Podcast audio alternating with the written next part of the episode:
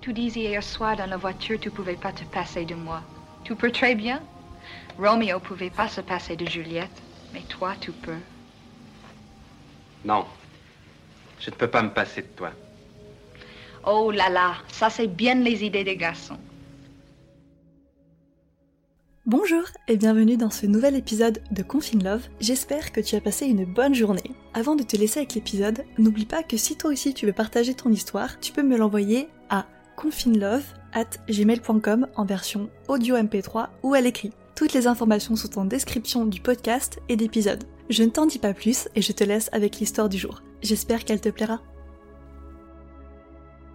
Alors, aujourd'hui, on se retrouve avec une histoire assez courte et euh, assez légère, en tout cas je pense être plus légère que le dernier épisode. Donc c'est un témoignage écrit et puis ben je vais commencer tout de suite. Alors, tout a commencé en 2015.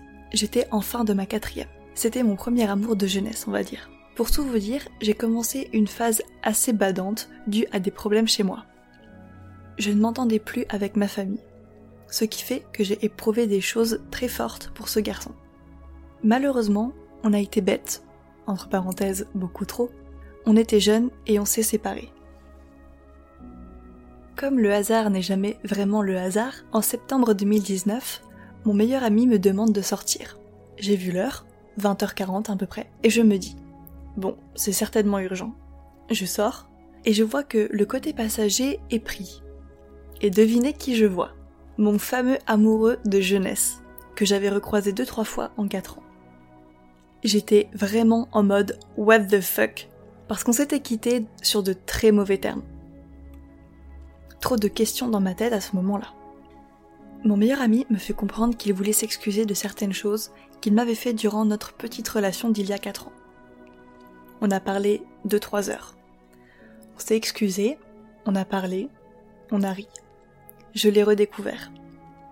Le lendemain, vers 23h, mon ex entre guillemets, et moi, on se revoit et on parle jusqu'à 5 heures du matin sur un banc. On avait froid, mais j'étais bien. Je rigolais.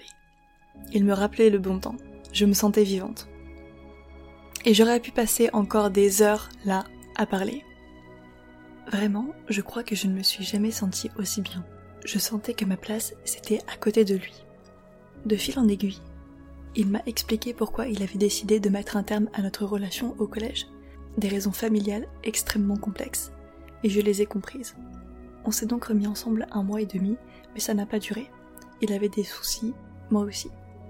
Je me dis que, aussi au niveau des cultures et de nos familles, ça ne l'aurait pas fait. Mais on s'est quitté en meilleurs termes. Cette histoire m'a permis de le redécouvrir et de me confirmer que c'est un garçon à qui je tiens beaucoup et qui, je pense, ne quittera jamais mon esprit. Je ne sais pas si c'est réciproque. Je ne sais pas s'il ressent la même chose. On n'est plus en contact. J'ai essayé de lui envoyer des messages, mais en vain. Je me dis que c'est peut-être un mal pour un bien. Peut-être que le destin fera qu'on se retrouvera. Mais voilà, morale de l'histoire, faites confiance à la vie et au destin. Et à votre meilleur ami. Bon, bah voilà, on a fini pour cette histoire qui était très jolie. Je pense qu'effectivement les amours de jeunesse nous marquent beaucoup en général et ça se sent totalement dans, dans ce témoignage. J'aime énormément la conclusion, la dernière phrase que tu donnes. Voilà, faites confiance à la vie et au destin, c'est totalement mon état d'esprit. On ne pouvait vraiment pas mieux finir l'épisode. Et voilà pour l'histoire du jour. N'oublie pas que si elle t'a plu, tu peux me laisser un avis sur Apple Podcasts ça me fait vraiment super plaisir de lire vos retours. Moi, je te laisse ici et je te dis à demain. Salut